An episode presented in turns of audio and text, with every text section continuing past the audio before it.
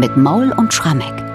1. Januar, Neujahrstag und wir beginnen das Jahr mit Johann Sebastian Bach und seiner Choralkantate Jesu nun sei gepreiset.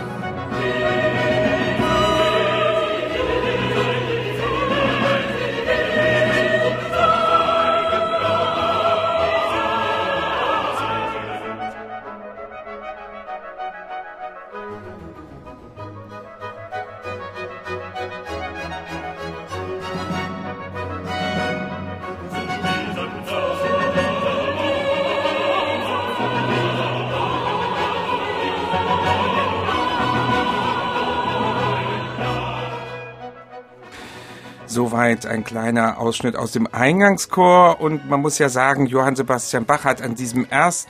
Januar 1725 seine vermutlich arbeitsreichste Woche überhaupt hinter sich fünf neu komponierte Kantaten in acht Tagen. Das klingt nach Guinness Buch der Rekorde, zum Teil ja auch mit mehrfachen Aufführungen. Und wenn man jetzt denkt, am Neujahrstag, da lässt Bach mit einem vielleicht knapperen oder kleinbesetzten Stück so ein bisschen Gnade walten, Michael, da sieht man sich getäuscht. Aber sowas von, lieber Bernhard, also die Ermüdung, die du Bach gerade unterstellt hast, die hört man diesem Stück überhaupt nicht an. Nein, wir haben hier eine Festkantate vor uns. Bach zieht alle Register und ich glaube, das hat man auch erwartet. Ich meine, gut, der Evangeliumstext an diesem Sonntag, da geht es um den Namenstag Jesu, wird gerne auch mal in Kantaten mit dem Namen Jesu gespielt.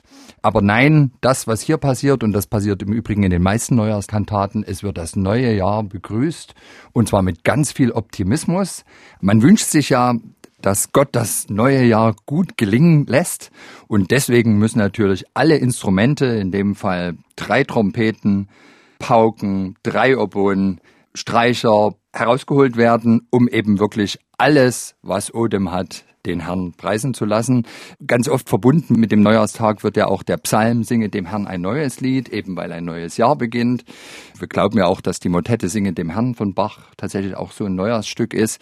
Hier haben wir bei Jesu nun sei gepreiset eigentlich die perfekte Adaption eines Lobpreises in Verbindung mit dem Konzept Choralkantate. Womit wir beim Thema sind, denn es galt für Bach ja einen Choral auszuwählen, gemäß seiner Tradition dieses Jahrgangs. Welchen Choral Choral hat er denn diesmal gewählt? Und vielleicht gleich noch die Frage hinterher, aus welchem Grund? naja, der Choral stammt von Johann Hermann aus den 1590er Jahren. Und wenn wir schon einfach die erste Zeile, dem Jesu nun sei gepreiset, na, da haben wir ja schon den Lobpreis drin. Und das ist ein Choral, der erstaunlich wenig Strophen hat. Drei Strophen nur. Die haben es aber in sich, die sind hm. nämlich verdammt lang. 14 Zeilen pro Strophe. Das dürfte Rekord sein für den Choralkantatenjahrgang. Ich glaub's auch, ja. Und das ist natürlich eine besondere Herausforderung an den Komponisten.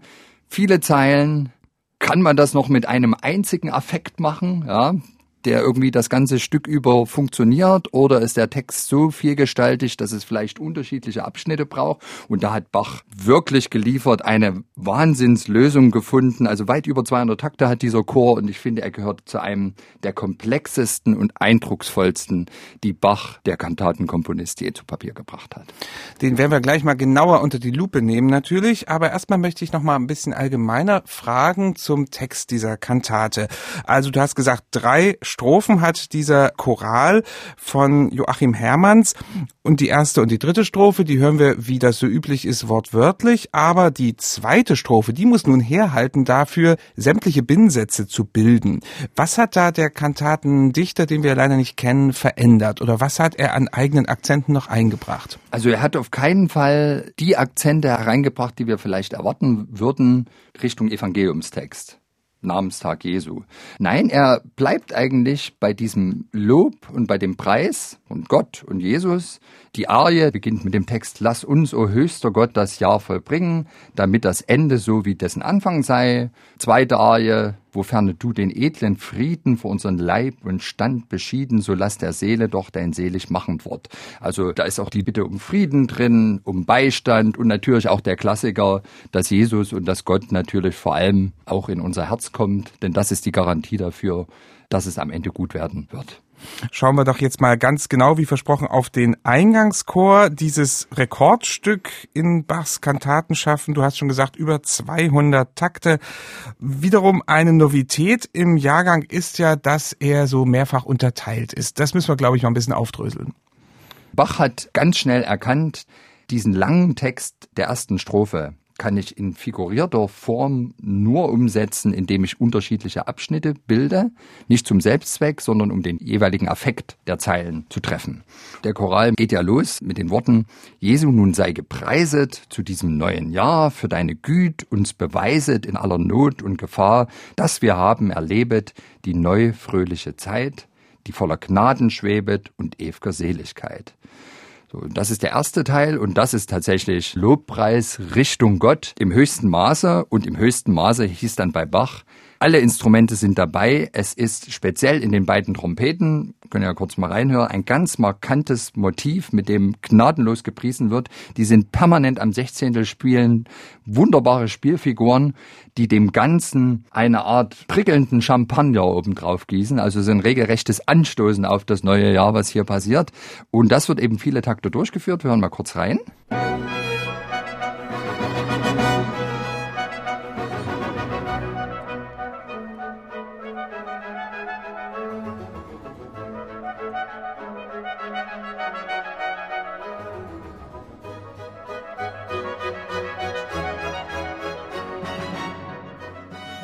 Interessant, dass er dann den Choral selbst relativ schlicht hineinpasst, also relativ homophoner Satz. Aber das ist ja insofern völlig überzeugend, weil ja die Instrumente für die vielen Figurationen sorgen. Und jetzt geht's aber weiter in dem Choral mit dem Text, dass wir in guter Stille das Altjahr haben erfüllt. Und die gute Stille, die hier erwähnt wird, ist für Bach der Anlass, plötzlich aus diesem Lobpreis herauszugehen. Es kommt ein ganz langsamer Teil, eigentlich eine ganz plötzliche Stille, ganz intensiv. Eine Art auskomponierte Stille findet statt, die verdammt gut klingt. Und die leitet über dann in einen fugierten Teil. Also wir haben ein kleines Chorfugato. Wir wollen uns dir ergeben, it's und und immer da, behüt Leib, Seel und Leben hinfort durchs ganze Jahr. Und die Fuge geht aber nicht bis zum Schluss, sondern was Bach schafft in diesem riesenhaften Gebilde, diese markante Motivik, mit der die Instrumente, speziell die Bläser, am Anfang eben den Champagner aufs neue Jahr begossen haben, die setzt jetzt plötzlich wieder ein und sorgt für so eine Art Reprise in dem großen Gebilde und damit zugleich eben für eine Geschlossenheit der Form, die in sich zwar ganz vielgestaltig ist, aber doch als Großes und Ganzes wirkt. Und wir hören uns mal kurz diesen Übergang an Bitte. von der Stille hin zum Fugato. Bitte.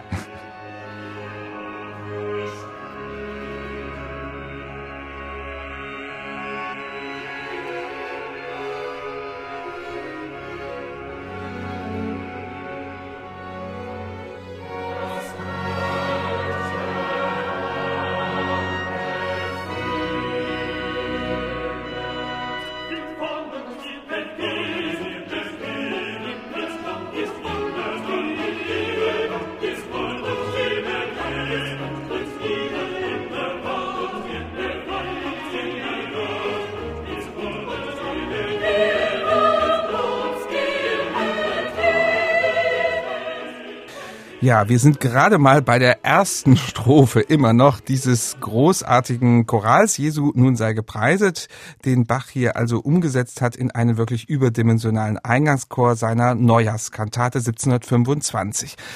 Wenn man weitergeht in der Kantate findet man zwei Arien. Vorhin hast du schon mal ganz kurz den Text so ein wenig erläutert. Wie ist das nun musikalisch? Erst eine Sopranarie, dann eine Tenorarie. Wie verhalten die sich so zueinander? Na, sie bilden einen großen Kontrast, was die Klangfarben betrifft.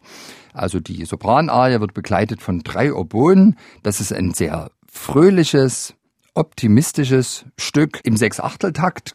Ich würde sagen, ganz schwärmerisch. Und was interessant ist, die ersten beiden Zeilen lauten ja, lass uns, o oh höchster Gott, das Jahr vollbringen, damit das Ende so wie dessen Anfang sei.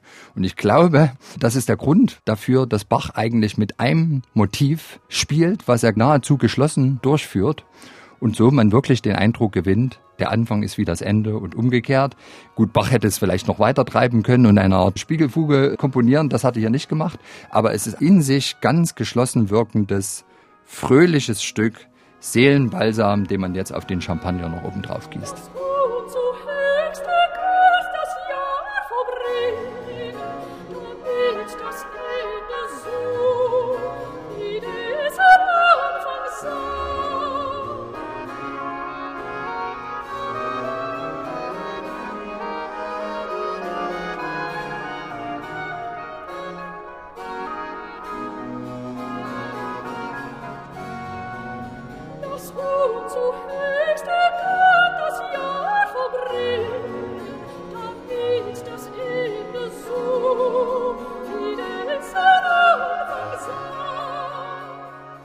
Das ist also die Sopranarie, begleitet von drei Oboen, ziemlich fröhlich, ziemlich optimistisch. Ja, und dann diese Tenorarie und da gibt's ein ganz anderes Soloinstrument dazu. Ja, und das hat eine völlig andere Klangfarbe. Es ist ein Streichinstrument, aber eins, was von der Regel abweicht. Bach nennt es Violoncello Piccolo.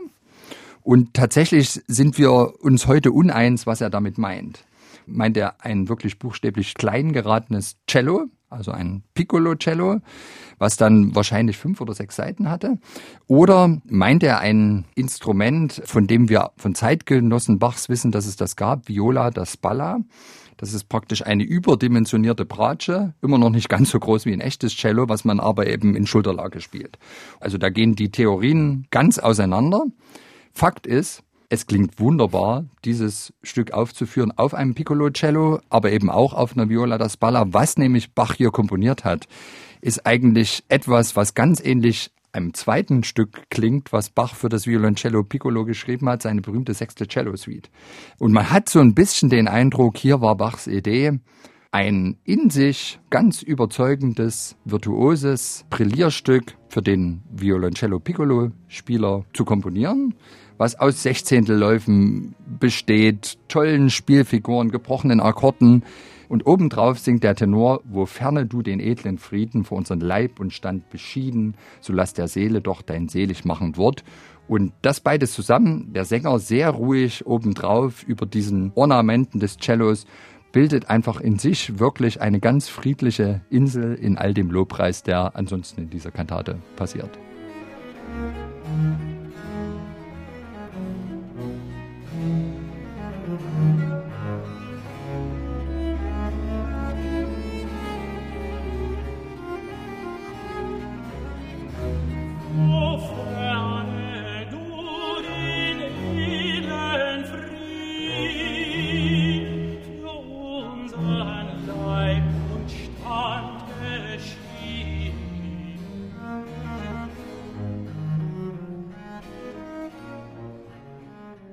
Und nach dieser wunderschönen Tenorarie, wo der Cellist davor gut beraten ist, gut zu üben, haben wir ein Rezitativ mit einer gehörigen Überraschung. Und ich weiß gar nicht, Michael, ob wir das schon mal hatten in unserem Podcast. Da tritt plötzlich der Chor auf. Ja, und das ist wirklich eine riesige Überraschung. Ich lese auch da mal kurz den Text vor. Doch weil der Feind bei Tag und Nacht zu unserem Schaden wacht und unsere Ruhe will verstören, so wolltest du, o oh Herre Gott, erhören, wenn wir in heiliger Gemeine beten, Doppelpunkt, den Satan unter unsere Füße treten. Also plötzlich ist vom Teufel die Rede. Der Anlass ist, dass jetzt auch mal den Feinden gedacht wird, die es da geben könnte. Und diese Zeile, den Satan unter unsere Füße treten, da singt plötzlich nicht mehr der Tenor allein, sondern der gesamte Chor tritt mit Noten geschlossen diesen Satan.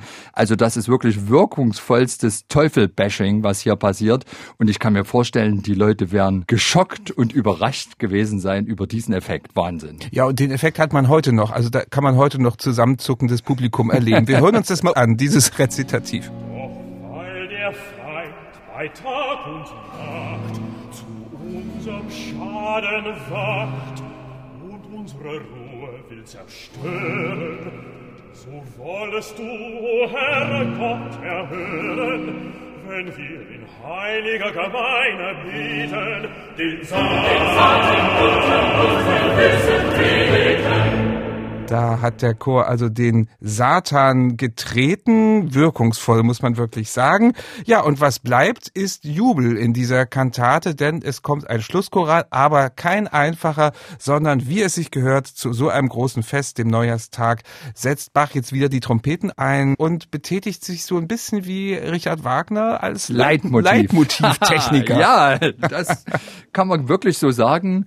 Generell sind in diesem Choral die Trompeten obligat geführt und sie bringen eben genau das wieder, mit dem das Stück begonnen hat. Also dieses jubelnde Trompetenmotiv, was zunächst den Eingangssatz so herrlich mit, ich sag's nochmal, Champagner begossen hat, das ist auch in den letzten Noten dieser Kantate wieder da, schließt einen großen Bogen und ich glaube, das Ganze sorgt natürlich erstmal für eine gewisse große Form, Geschlossenheit der Kantate, nenne es Leitmotiv. Aber blicken wir nochmal zurück.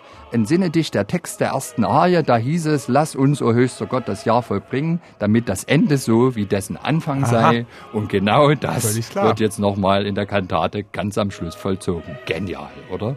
Genial, wie immer, aber hier besonders, muss ich sagen.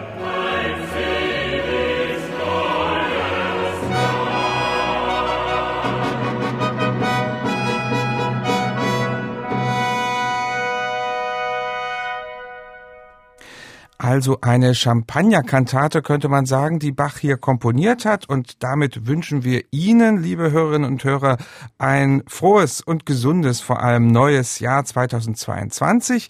Und wir hören uns diese Kantate jetzt an. Jesu nun sei gepreiset, Werkverzeichnis 41. Und zwar mit dem Monteverdi Choir und die English Baroque Soloists unter Leitung von John Elliott Gardiner mit den Gesangssolisten Ruth Holton, Sopran, Lucy Ballard, Alt, James Gilchrist, Tenor und Peter Harvey, Bass.